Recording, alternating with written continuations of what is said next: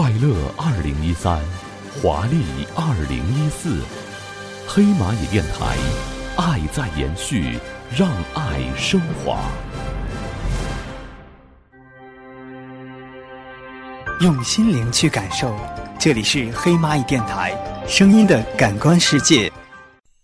听说旅行，跟着我的声音一起出发。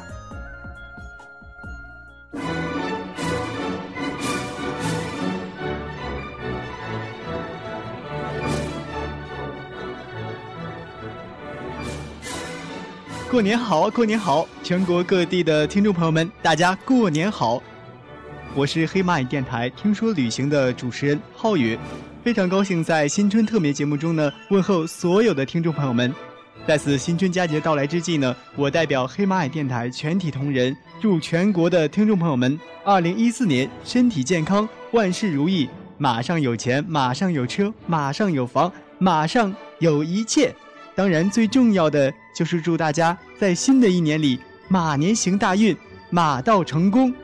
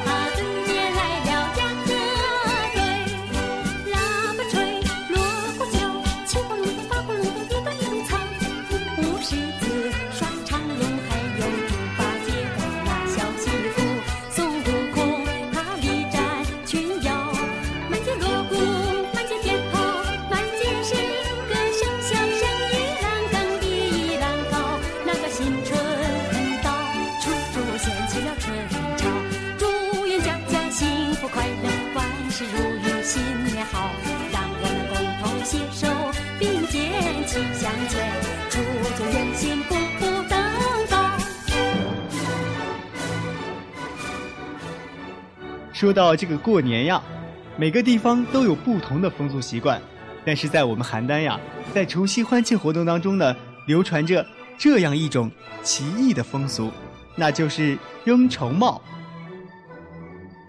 扔绸帽都是在除夕夜深人静时进行的，各家各户的大人、孩子临睡前呢，都把头上戴过的旧帽子或者旧头巾，悄悄地扔到大街上。第二天打扫街道的时候呀，再把它们清扫到墙角旮旯里。到下个月的十五夜晚烤怕灵火时，再把它烧掉。老人们都说呀，这样做可以扔掉一年的旧愁，迎来一年的欣喜。相传这一习俗起自战国末年，秦始皇打败齐楚等国后，派大将章邯。出兵赵国，赵国军民坚守阵地，英勇抵抗，给秦军以重大创伤。秦军在攻破赵国都城邯郸后呢，对这一地方呢大肆的烧杀掳掠。赵国人为了逃避秦军的杀戮，上人摘掉饰巾，商人扔掉商帽，背井离乡，四处逃亡。秦始皇统一天下以后呢？规定了统一的士服士帽、商服商帽。赵国人不忘亡国的奇耻大辱，每到夜深人静的时候呀，就纷纷把秦始皇规定的士服士帽、商服商帽扔到了大街上去。但是那个时候的邯郸已经在秦的统治之下，很多人又因此横遭杀戮。从此以后呢，赵国人对秦始皇呀是更加的怨恨，他们。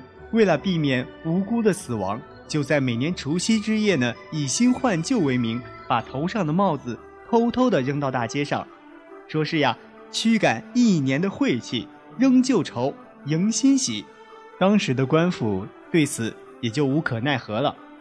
酒席成俗，后来秦国虽已灭亡，邯郸人并没有改变这个习惯，反而把它当做一种地方风俗。称之为扔绸帽，流传至今。不过今天的扔帽已没有当年的忧愁，而是把它当做一件应景的乐事。亲爱的全国各地的听众朋友们，如果此时此刻呢，你正是邯郸人，那么你曾经是否也在除夕夜扔过绸帽呢？全国的听众朋友们，不妨也试一试。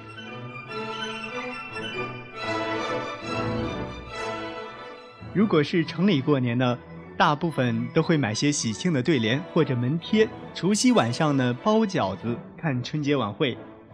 我记得以前小的时候呢，还有一些花灯，但是现在逐渐的少了。不过在我们邯郸的广府永年，一般每年呢都会举办灯会。如果你也喜欢猜灯谜、观灯景的话，不妨到我们邯郸广府来一起热热闹闹的过大年。如果是农村过年呢，贴对联、门贴是必不可少的，还有吊子、门神、灶神、天地供奉，还有许多比如扭秧歌、打花棍、踩高跷等多种娱乐方式。而且在我们邯郸这一带呢，为了使春节这个节日过得更美满丰富呢，一般从年头的腊月份就已经开始了，直到年末的最后一天。在这二十多天里呢，要把过节期间的供需、吃喝、穿戴等都预备齐全，所以在腊月里，人们都开始忙碌买年货。当然，在年头的腊月里，主要的活动有吃腊八粥、腌腊八蒜等。在接下来的时间里呢，有赶年会、备年货、腊月二十三扫房等活动。农历年的最后一天呢，被称为大年三十儿。即使腊月是小尽，但最后一天也习惯称为大年三十。在这一天里呢，我们邯郸这边有请神迎祖，一般要求呢是在太阳落山之前呢贴上春联。到了大年三十的夜晚，也就是除夕之夜，我们这里一般有吃团圆饭、发压岁钱的活动，主要呢是在一个家庭内部进行的。在当天的夜里，人们都睡得比较晚，或者等到天亮，并且要起五更，在黎明时分呢，鞭炮齐鸣，此起彼伏，直到大天亮。不过在这里呢，提醒大家，为了大家的安全以及环境着想呢，还是少放鞭炮，过一个欢乐吉祥的春节。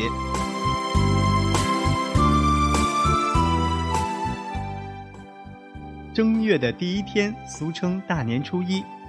从这天的黎明开始呢，先是敬神、煮水饺、吃第一顿饭，给自家的家长、父母拜年。天明以后呢，就要开始走街串巷的拜年。从初二到初十是走亲访友的日期，拜年时呢，近距离的是必须要去的，亲戚比较远的一些，晚几天可以再去。老爷家是必须要去的，朋友家的话，哪天去都是可以。一般呀，结婚的媳妇儿都会选择在初二里回娘家。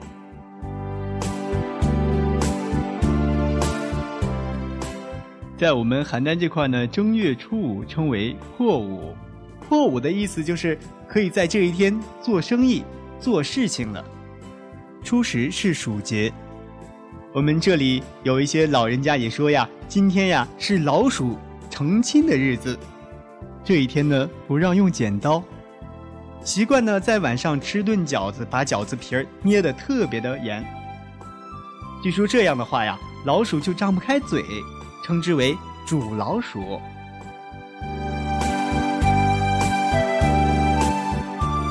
正月十五俗称小年，这是新年里第一个月圆的日子，又称元宵节，有吃汤圆的习惯。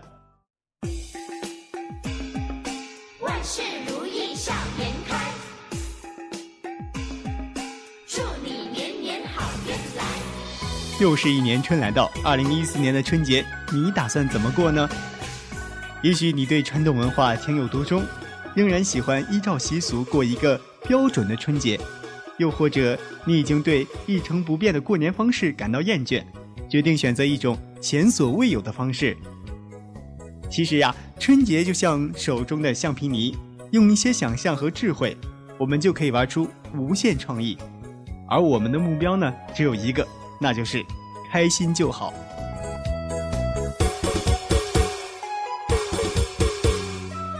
春节拜年是流传千年的习俗呀，即使到了生活节奏日益加快的现代社会，如果不走亲访友拜个年，总会觉得这个年过得好像少了些味道。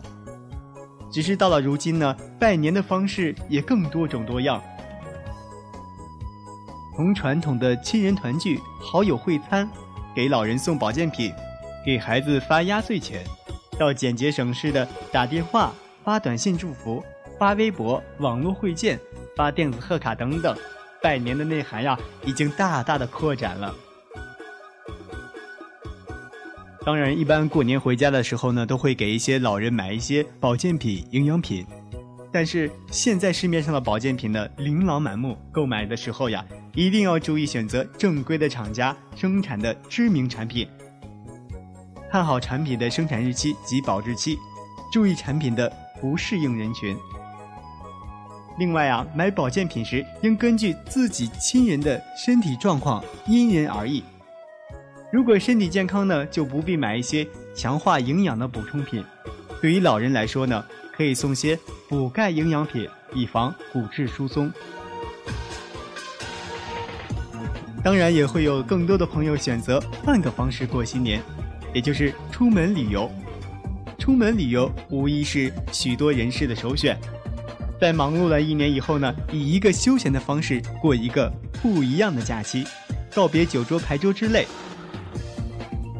无论是出境游、海岛游、冰游，还是别出心裁的自驾游、短线游、郊游，与家人一起沐浴冬日暖阳，既能感受大自然的魅力，也是一种天伦之乐。在这里呢，浩宇希望全国各地的听众朋友们，如果你想更加的了解一下具有三千多年历史的文明古城邯郸，不妨亲自到我们古城邯郸来走一走，相信你会有不一样的收获。为太行山与广阔的华北大平原交汇处，在环渤海经济圈与中部经济板块的接壤区。有一座兼具古老文明和现代风采的城市，磁山文化在这里发现，赵国在这里建都，荀子在这里诞生，秦始皇在这里启蒙，曹操在这里称霸。这里拥有中国成语典故之都，中国磁州窑之乡。杨武是太极拳的发祥地，刘邓大军诞生地的美誉，这就是国家历史文化名城、中国优秀旅游城市、国家园林城市邯郸。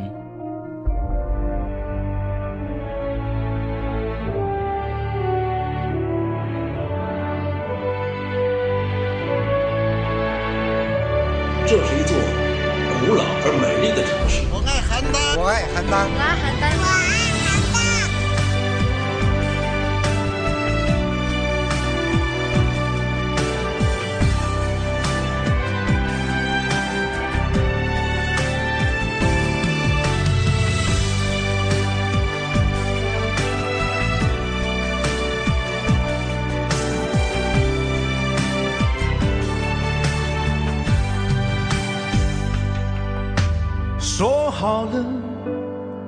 我们在这座城市相见。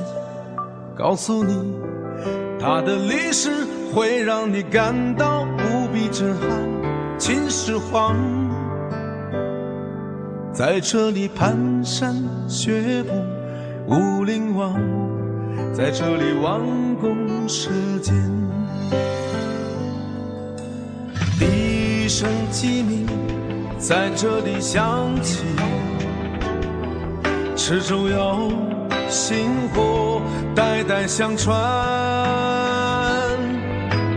廉颇相如在这里绝唱江相和，神奇的女娲在这里炼石补天，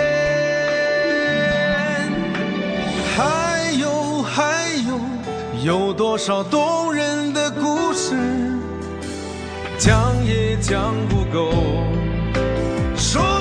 说。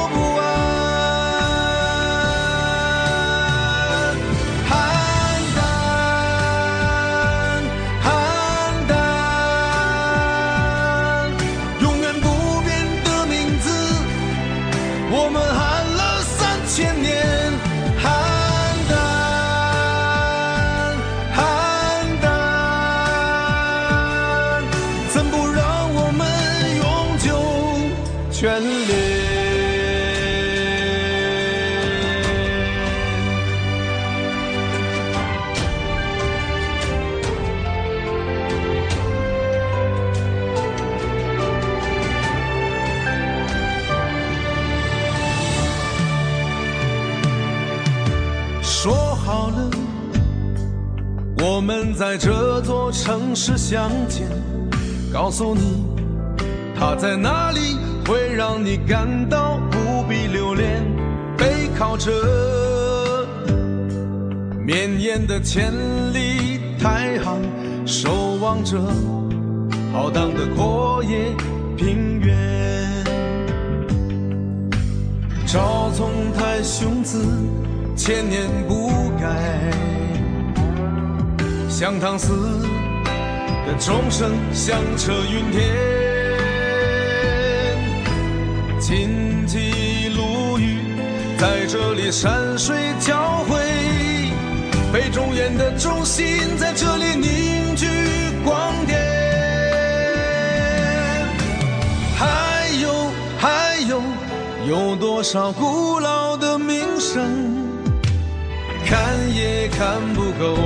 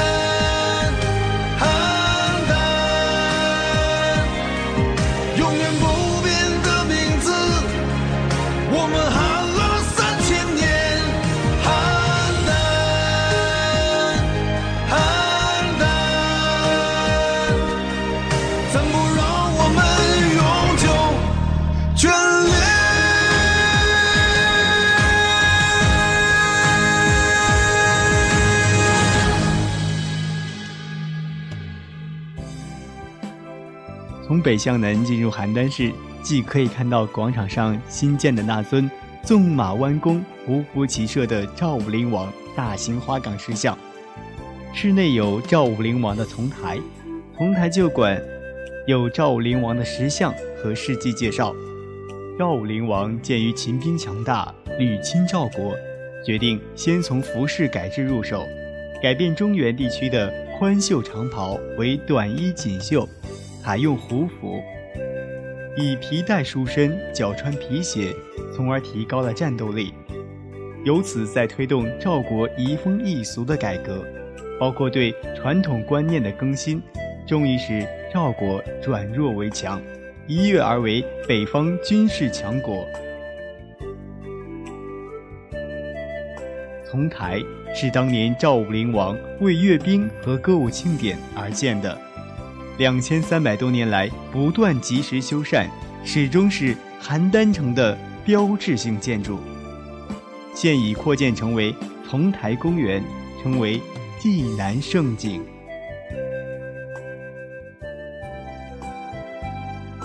出丛台公园，沿着中华大街往南走，我们可以看到一条宽宽的马路，两边是法国梧桐，在一人多高，分成三个枝干，庞大的枝丫在头顶上形成一个巨大的天然屏障，为邯郸城遮雨蔽日。阳光有的时候透过树叶的缝隙呢，在柏油路上都会留下斑驳的影子。路两旁的房屋都是清一色的灰褐色砖房。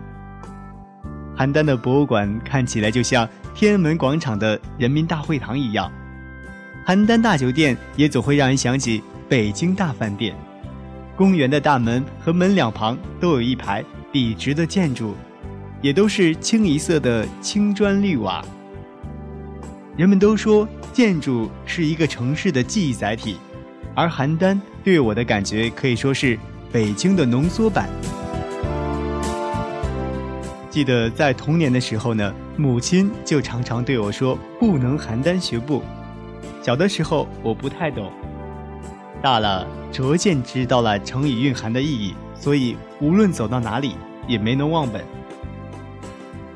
转过幸福大道往北走呢，便来到了有名的学步桥。当年的邯郸学步就是从这里传出去的。燕国青年弓背哈腰的跟在优雅的赵国人后面学习走路，有些得意忘形。他或许真的不知道自己不仅没能学会别人走路的姿势，甚至连自己怎样走都忘记了。亲爱的全国的听众朋友们，在这里呢，浩宇为大家推荐一个邯郸特色的景区——邯郸城北十公里处的黄梁梦村。村中呢有一个以唐代传奇小说《枕中记》为题材而建造的邯郸古观，馆内有三大殿：钟离殿、吕祖殿和卢生殿。卢生殿内呢有青石雕就的卢生、一枕黄梁的卧像和壁画。在这尊石像前呢，古往今来有很多风雅之士题诵了大量的诗词。因为黄粱梦给后人的启示很大很广泛，它不只是一个书生渴望荣华富贵的梦幻故事，而且使人遐思，使人遗憾，使人彻悟，使人警醒。在三大殿东侧呢，新建了一个中国明梦馆。我觉得这又是一个非常有意思的景点，在这里呢，推荐给全国的听众朋友们。梦呢，我们都知道是一种特殊的生理现象。梦的形成自古以来呢，就有很多的假说，但均未获得最终的科学证实。因此，对梦的现象啊，都有各自的理解。当然，对梦现象的态度就会随着不同人文和风俗而有所不同。我们也都知道呢，当今世界有一种健身运动风靡全球。它就是被誉为中国重大发明之一的太极拳。太极拳是武术，是体育，更是一种文化。它花样繁多，从行云流水般的拳架，到运如飞凤的太极剑，威如猛虎的太极刀，似长蛇出洞的太极杆，以及以柔克刚的太极推手等等，再加上卓而不群的精妙理论，构成了一个。完整博大的太极体系，难怪太极拳迷倒了那么多的爱好者呢。从大都市到边远山乡，从老翁到儿童，从中国到外国。可是收音机前的听众朋友们，你们知道吗？今天这一蓬勃的太极现象，是一百五十多年前从邯郸永年拉开帷幕的。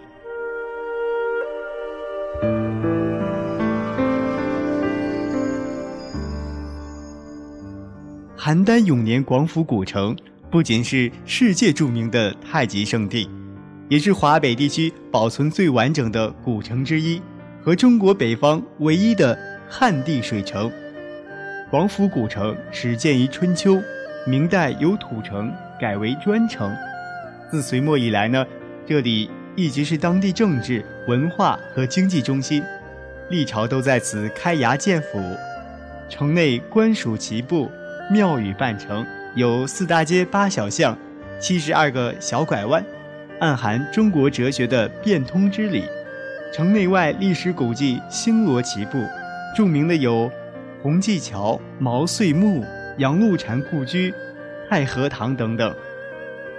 城内还保存着大量的明清时期的古民居院落。现存的永年古城，墙高十米，厚八米。除城楼、角楼等建筑移毁外，城体及护城河基本保存完好。古城外环绕着五公里的护城河，河外则是面积达二十多平方公里的永年洼。这里常年积水，处于湿地状态，是继白洋淀、衡水湖之后的华北第三大洼店，呈现芦苇茂盛、鱼虾共生、碧水风和、雁戏鸟鸣的水乡景象，自古就有“小江南”之美称。如果你也想体验一下北方的小江南，那么不妨来我们邯郸的王府古城永年。本期的听说旅行到这儿就结束了，感谢您的收听，我们下期继续古城邯郸的未完成之旅。我是浩宇，我们下期再见。